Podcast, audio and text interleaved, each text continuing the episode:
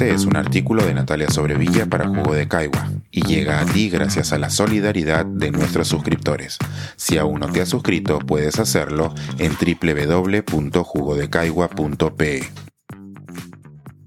Arde Francia otra vez.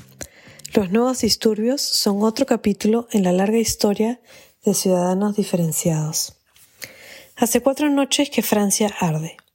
Los disturbios se han extendido a muchas ciudades y ya no se incendian buses y se saquean tiendas solo en París. Ahora, en muchas otras partes, los jóvenes enardecidos salen a las calles a mostrar su furia y frustración. Estos disturbios comenzaron en protesta por el asesinato de un joven de 17 años de origen marroquí y argelino por la policía en Nanterre, un suburbio al oeste de París. Nahel M Esperaba para cruzar la luz roja cuando tres oficiales se sintieron amenazados y le dispararon. La irrupción de la violencia no se hizo esperar. Mientras que las redes sociales explotaron pidiendo justicia para hashtag Nagel, algunos piensan que ha llegado el momento George Floyd a Francia y buscan paralelos con los pedidos de justicia ante el asesinato de un inocente en manos de una policía que tiene la dudosa reputación de poner en riesgo las vidas de las personas de comunidades minoritarias al revisarlas con más frecuencia que el resto de la población. Existen, por supuesto, paralelos entre estos casos, pero las diferencias también importan. Si bien el abuso por parte de las autoridades en Francia con las minorías es generalizado, no tiene la misma historia y profundidad que en los Estados Unidos. El mismo que se remonta a los tiempos de la esclavitud, de la de la guerra de secesión, la reconstrucción, las leyes de Jim Crow y la continua violencia desde que fueron ganando espacio el movimiento por los derechos civiles en la segunda mitad del siglo XX. Cuando se dio la independencia de los Estados Unidos, la esclavitud se mantuvo en la mitad de los estados, y es por ello que algunos consideran que los inicios de esa nación, que se imagina a sí misma como la tierra de la igualdad, nació con el pecado original de mantener a muchas personas esclavizadas, contraviniendo así la idea misma que propugnaba. En Francia, la cuna del pronunciamiento de los derechos del hombre, la principal diferencia radicaba en que la esclavitud existía solo en las colonias. Fue así que la Constitución de 1793 otorgó la abolición, y en la isla donde había más esclavos, Saint-Domingue, comenzó un levantamiento que eventualmente dio más tarde nacimiento a la primera nación de antiguos esclavizados. Napoleón Luego restauró la esclavitud y en parte por ello la guerra en Haití llevó a su independencia. Y no fue hasta otra revolución en Francia que se dio en 1848 cuando finalmente se dio la abolición absoluta de la esclavitud.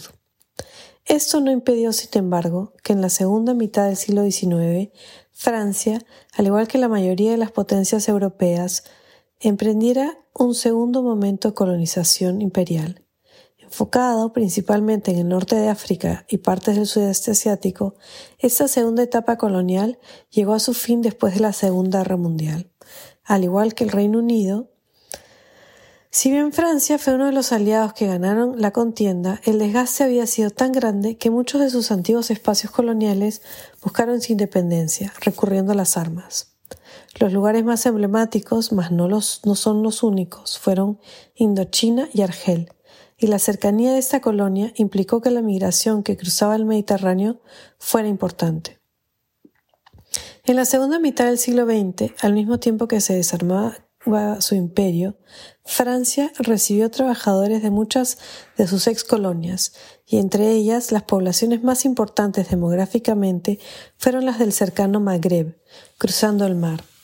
Esto no significó que no llegaran personas desde todas partes, de África, Asia y el Caribe, pero su proporción fue menor. Al igual que en otras partes de Europa, que necesitaban mano de obra barata como el Reino Unido o Alemania, estas poblaciones recién llegadas fueron indispensables para la recuperación de las economías de la región e hicieron posible el milagro de la posguerra.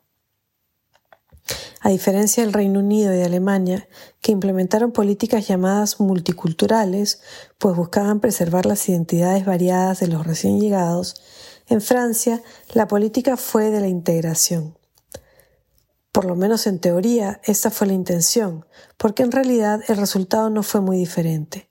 En las periferias se construyeron los banlieues con una arquitectura brutalista que alienaba a las comunidades migrantes y las mantenía alejadas de lo más tradicional de Francia, con servicios de menor calidad y sobre todo con menos acceso a la educación y a las oportunidades laborales. Pero esto no es observable a simple vista, porque en Francia no existen estadísticas sobre la diferencia de raza o etnia, ya que todos son considerados ciudadanos franceses. Quienes provienen de los espacios aún colonizados tienen en teoría los mismos derechos que el resto de la población, ya que oficialmente Francia no tiene colonias, sino territorios en el exterior, así sean en Guyana o en las Islas Reunión. Eso facilita los desplazamientos a Francia continental, pero no termina con las diferencias muy reales que se hacen con las personas las que no se consideran, entre comillas, franceses de raíz, un término usado por los partidarios de la ultraderecha. La realidad es que en Francia existe la discriminación y lo que está sucediendo ahora no es nuevo. En 2005 sucedió algo parecido cuando tres jóvenes se escondieron de la policía en una estación eléctrica. Dos murieron electrocutados y el tercero quedó con secuelas de por vida. Casi 20 años después, la situación no ha mejorado y con el avance de la ultraderecha el debate ha llegado a ser más enrarecido. Hoy, a raíz de las recientes manifestaciones, hay 1.300 personas presas en Francia y no hay visos de solución.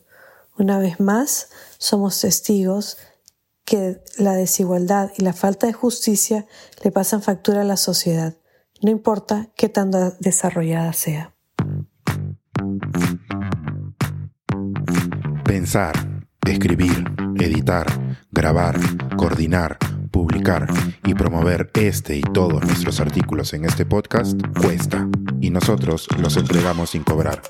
Contribuye en www.jugodecaigua.pe barra suscríbete y de paso espía como suscriptor nuestras reuniones editoriales.